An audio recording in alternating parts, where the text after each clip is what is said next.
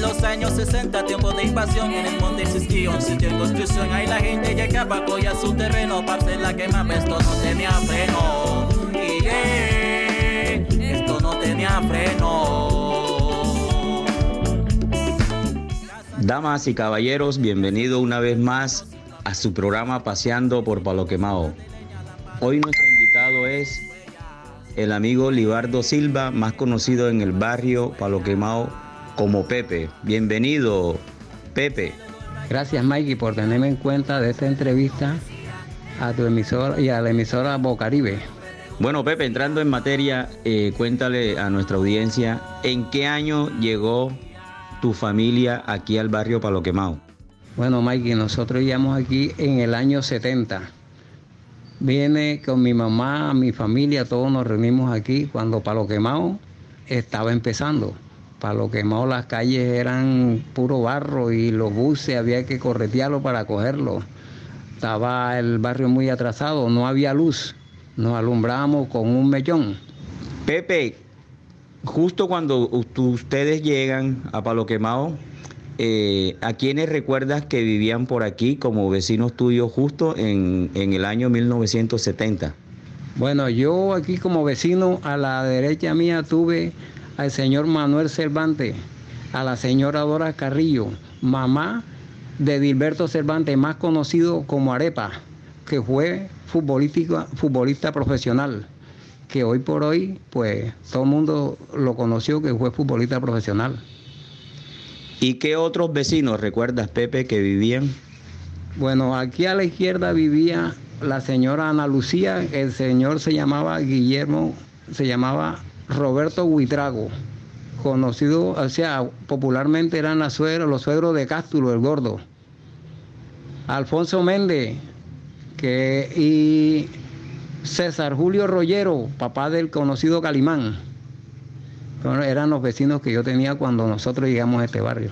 Pepe, ¿qué personaje tú recuerdas que se destacó dentro de lo normal eh, por su actividad en el barrio Palo Quemado?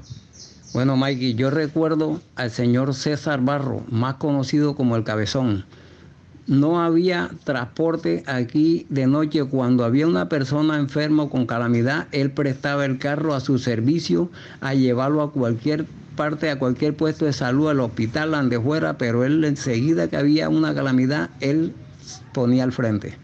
Pepe, llegó el momento en que el invitado, en este caso tú, programa un tema musical que va relacionado eh, a aquella época eh, de tu juventud.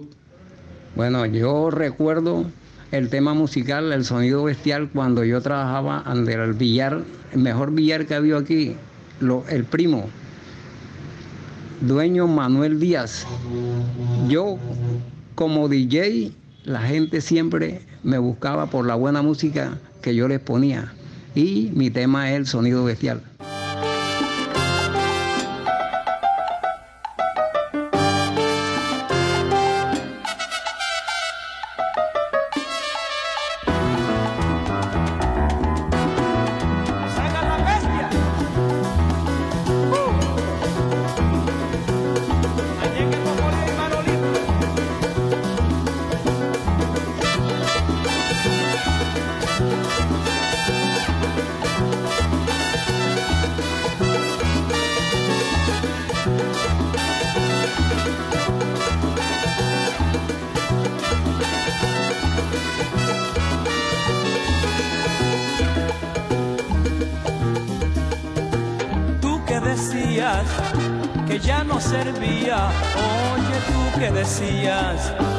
Ya no salía. Ahora mismo mi amigo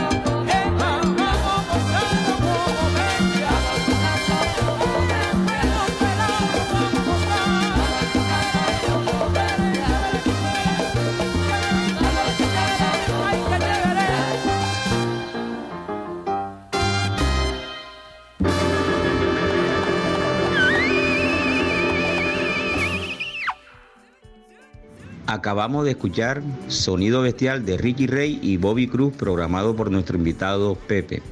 Quería agregar algo, Pepe, eh, que en aquellos tiempos a lo que hoy llaman DJ, eh, le llamábamos picotero, porque se derivaba, derivaba de los picó. Lo que hoy en día llaman turbo, antes se llamaban picó.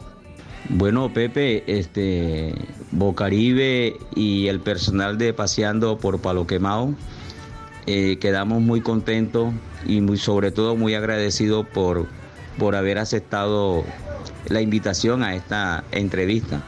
Bueno, Mike, muy agradecido y muchas gracias por tenerme en cuenta tu invitación, eh, que siempre seas así y sigas adelante.